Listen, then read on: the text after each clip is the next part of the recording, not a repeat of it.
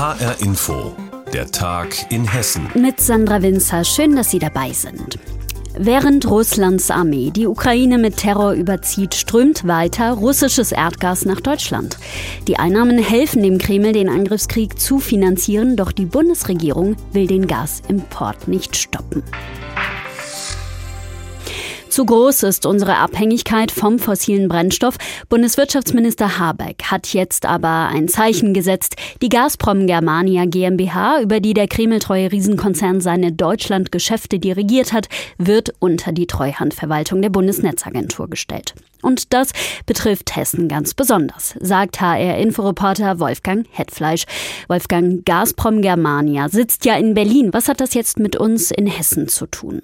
Also zunächst mal strömt russisches Gas natürlich auch durch Fernleitungen, die in Hessen verlegt sind und findet natürlich auch in Hessen seine Abnehmer.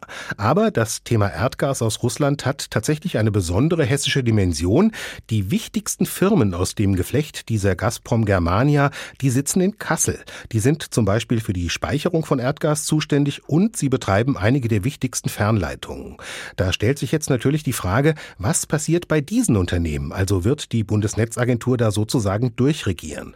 Auf Anfrage von uns hat die Bundesbehörde geantwortet, dass die Geschäfte der Gazprom Germania und ihrer Tochterunternehmen kontrolliert weitergeführt werden sollen. Also wird wohl auch bei den Firmen in Kassel genau hingeschaut.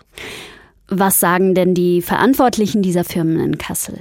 Sehr, sehr wenig bislang. Die müssen sich wahrscheinlich auch selber erstmal sortieren. Unsere Gesprächswünsche sind jedenfalls abgelehnt worden und schriftliche Anfragen, die wir auch gestellt haben, sind bisher noch nicht beantwortet. Es gibt eine rühmliche Ausnahme, Gascade. Das ist ein großer Gasnetzbetreiber. Da geht es also darum, Erdgas zu befördern. Und bei dieser Firma, die indirekt zur Hälfte der Gazprom Germania gehört, da heißt es, man sei von der Entwicklung erstmal selbst überrascht worden. Aber es ändere sich zunächst gar nichts. Die Geschäftsführung, die genieße weiter Vertrauen bauen und der Gastransport, der werde ganz normal weiterlaufen. Aber dass der deutsche Staat eine Privatfirma unter seine Fuchtel nimmt, ist alles andere als normal. Ist das jetzt quasi doch der Einstieg in den Ausstieg beim russischen Gas? Nein, klares Nein. Es geht nicht darum, die Gaslieferungen zu stoppen. Eher im Gegenteil, es geht darum, sie zu sichern. Ich sag's mal so. Die Russen haben gegen die Fachleute in Habecks Ministerium Schach gespielt und sind matt gesetzt worden. Der Gazprom-Konzern hatte ja verkündet, sich vom Deutschlandgeschäft zurückzuziehen. Er wollte die Sparte dann zwei russischen Gesellschaften übertragen in so eine Art Hinterzimmerdeal. Wer hinter diesen Gesellschaften steckt, das weiß nämlich niemand. Jedenfalls sollte die Deutschlandsparte liquidiert werden und vorher vielleicht auch noch geplündert. Und da ist Berlin dann eben reingegrätscht, ganz legal übrigens, weil das Wirtschaftsministerium solche Übernahmen bei sogenannter kritischer Infrastruktur genehmigen muss. Und jetzt können Gazprom Germania und Co. eben weitermachen, nur halt erstmal bis 30. September unter Aufsicht der Bundesnetzagentur. Sagt HR-Inforeporter Wolfgang Hetfleisch. Was die Treuhandübernahme von Gazprom Germania für Hessen bedeutet, das hat er für uns zusammengefasst. Ja, für die Menschen, die vom Ukraine-Krieg betroffen sind, gibt es viele Hilfsangebote mittlerweile. Wichtig dabei aber ist zu beachten, es sind nicht nur Menschen betroffen, sondern auch Tiere. Zoos in den umkämpften ukrainischen Städten bekommen die Auswirkungen des Krieges zu spüren. Das betrifft die Versorgungslage mit Nahrung und eventuell notwendigen Medikamenten für die Zootiere zum Beispiel. Doch es gibt Hilfe, an der auch Hessen beteiligt sind. Stefan Hübner mit Details. Rund 120 gibt es von ihnen in der Ukraine. Zoos, Aquarien, Vogelparks, öffentliche Tierhaltungen jeglicher Art. Der Krieg bedroht auch sie, erzählt Mario Berntgen. Der 35-Jährige ist Tierpfleger im Zoo Frankfurt und hat einen persönlichen Draht in den Zoo Charkiw. Ich stehe aktuell mit dem zoologischen Leiter in Kontakt er sagte halt, dass sie halt sehr große Probleme mit der Futterlogistik haben und technisch ist es natürlich auch schwierig, da viele Kraftwerke abgestellt sind oder die ganze Infrastruktur kaputt ist. Wie im Zoo von Nikolaev am Schwarzen Meer den Bomben trafen. Die Not der ukrainischen Zoos beschäftigt auch Thomas Kaufels. Der Direktor des Kronberger Opel Zoos ist Vorsitzender des Europäischen Zoo- und Aquariendachverbands EASA und der hat einen Hilfsfonds initiiert. Diesen Fonds, den die EASA aufgelegt hat, wo auch Nicht-EASA-Mitglieder und auch Privatleute eingezahlt haben für die Hilfe, die gilt definitiv nicht nur für die Tiere und die Zoos, sondern gilt definitiv auch für die Mitarbeiter. Ja, die gilt allerdings auch für Zoos im angrenzenden Ausland, wenn die zum Beispiel Mitarbeiter oder Familien von Mitarbeitern, die auf der Flucht sind, aufnehmen. Und dabei ist es dann zweitrangig, ob ein ukrainischer Zoo Mitglied im Dachverband ist oder nicht. Mit Hilfsaktionen begonnen hatten einzelne Zoos wie die von Warschau, Prag und Berlin. Nur in wenigen Fällen wurden dabei Tiere evakuiert, denn solche Transporte bedeuten unwägbar hohe Risiken.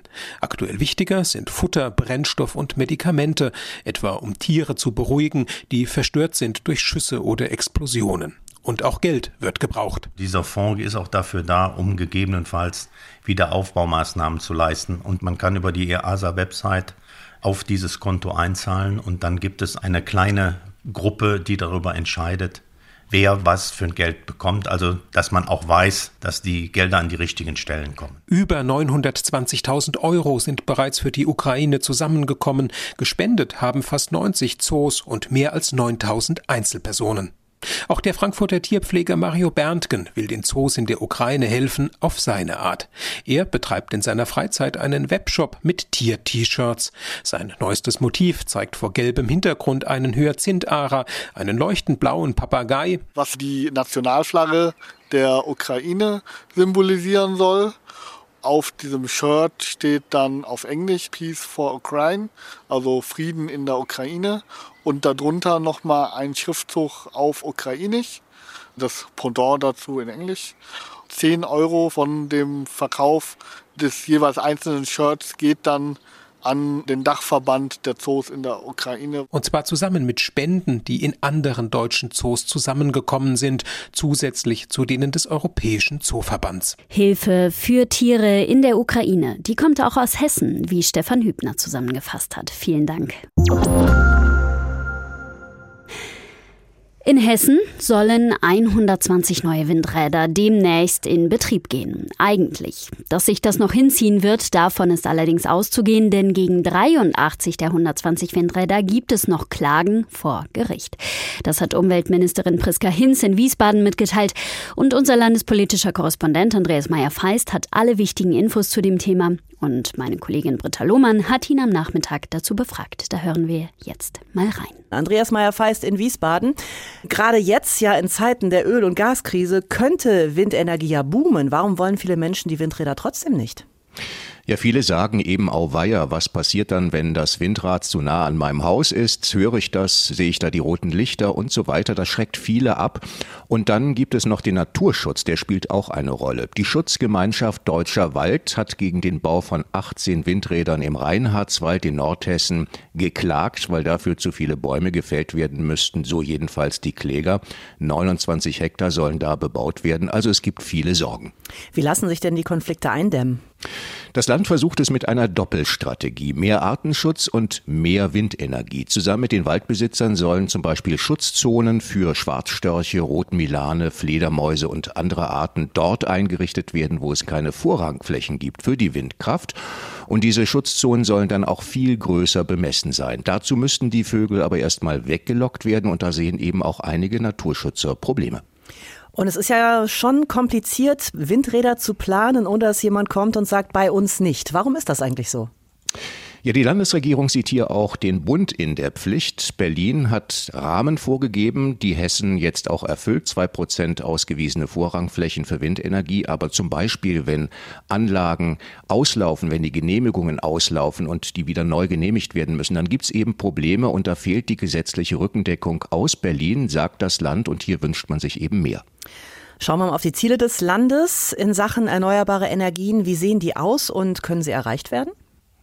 Also wenn es weniger Streit gibt durch das Windenergiepaket des Landes, durch den geplanten Schulterschluss zwischen Windenergie und Naturschutzverbänden und wenn der Bund seinen Beitrag leistet, dann könnte das zu machen sein. Also bis 2045 könnte Hessen unabhängig werden von fossilen und atomaren Energiequellen und eben das auch mit Windenergie. Und dann wären eben die rund 1100 Anlagen, die es bisher gibt, nur der Anfang.